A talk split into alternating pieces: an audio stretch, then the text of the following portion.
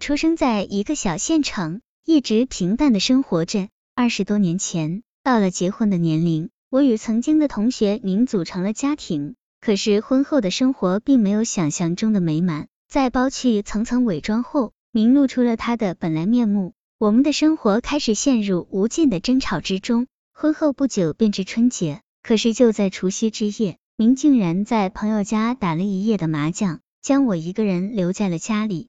在泪水与痛苦中，我度过了本该团圆的节日。在以后的日子里，这样的事情经常发生。或许因为年轻，我除了和他争吵外，没有其他的办法，而换来的是他更加频繁的彻夜不归。您在一家建筑单位工作，夏天的时候都是在外地，所以家里的一切事情都落在了我的身上。这对于什么都不懂的我来说，真的很难。陈伟是您一个很要好的朋友，您不在家的时候，经常过来帮我干一些重活。虽然我们是同龄人，可是陈伟却有很丰富的生活经验，给了我很大的帮助。因为我们两家住得很近，所以陈伟几乎每天都会过来帮我。这样的日子持续了三年多，慢慢的，我从他那里得到了丈夫从未给过我的关怀。久而久之，我们之间有了感情，并有过一次出轨的行为。但都已成家的我们，很果断的结束了这不该滋生的情感。虽然只有一次。但我得到的却是一生的惩罚。第二年，我们的女儿出生了，家里的开销也大了起来。当孩子四岁的时候，我们把她送到了幼儿园，我则在外面摆摊贴补家用。夏天时虽然寂寞，但也落得清静。冬天的时候，每天被寒冷和劳累折磨的我，回到家里还要为丈夫准备饭菜。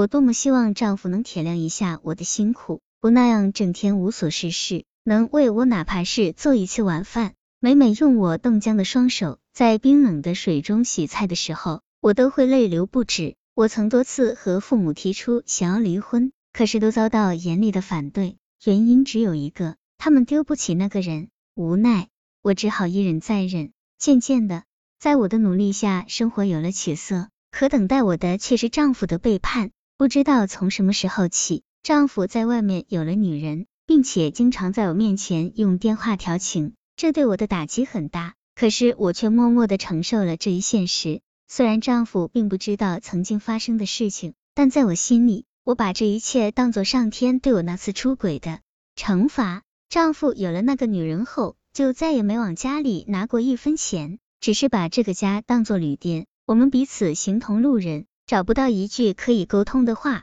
我只和孩子相依为命。夏天，丈夫依然几个月都不会回家。每当有人问起孩子想不想爸爸的时候，孩子都会摇着头说不想。面对空荡荡的四壁，我的心已死。当种种压力袭来之时，我那样的无助，欲哭无泪。孩子上了初中后，因为买卖不好，我去了一家工厂打工。每天五点我就要起床做好饭菜，孩子上学我上班，丈夫雷打不动的继续睡觉。晚上九点左右我才下班，回家面对冷冷的锅灶，我的心碎了。我真的无力支撑这样的生活，在工作的劳累、生活的负担和心理的压抑下，我病倒了。治疗期间，我认识了比我小几岁的亮，亮是位医生。在交谈中，他的文雅善良给我留下了很深的印象。虽然我们只是初次见面，却有着似曾相识的感觉。亮很善解人意。并和我有着同样的爱好，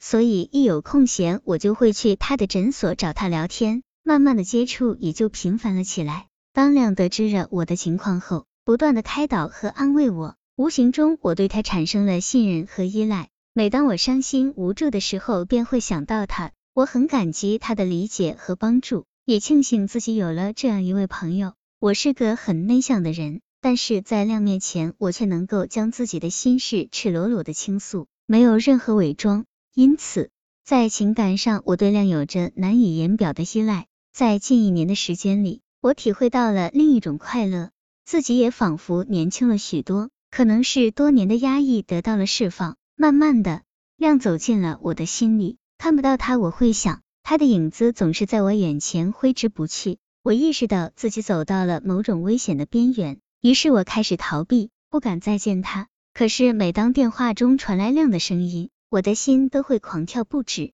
我也曾试图忘掉他，毕竟这是不应该滋生的情感。可是我的一切努力都以失败告终，我已无法控制自己，情感最终战胜了理智。融化的思维，短暂的甜蜜，清醒后仅存的良知，告诉自己不要再造孽了。亮有幸福的家庭，他永远也不会属于我，并且我还是怀念从前那种从容交往的坦荡，默默的依赖和无可取代的默契，那是一份真正的友谊。可是他却变质了，变得那样无耻。我开始不敢正视朋友的眼神，不敢和别人谈起量，心中有着从未有过的自卑。半年前。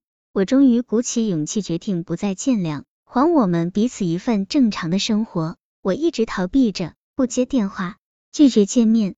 可是我无法不看两发来的一条条寄托着他牵挂和无限思念的信息，我的心依然会痛。随着时间一点点的流逝，那份让这段感情成为永久回忆的决心也更加坚定。我只能默默承受上天给我的这一切，毕竟做错了事情就应得到惩罚。或许我只能用一生去赎自己的罪过。主持人大林，错误并不能惩罚错误，反而会给自己带来更多伤害。生活中也并不只有一次选择。对于现有的烦恼，什么时候能够将它放下，什么时候就会感到轻松。不要把自己的生命浪费在让自己受伤的事情上，换一种心态，或许会使自己得到解脱。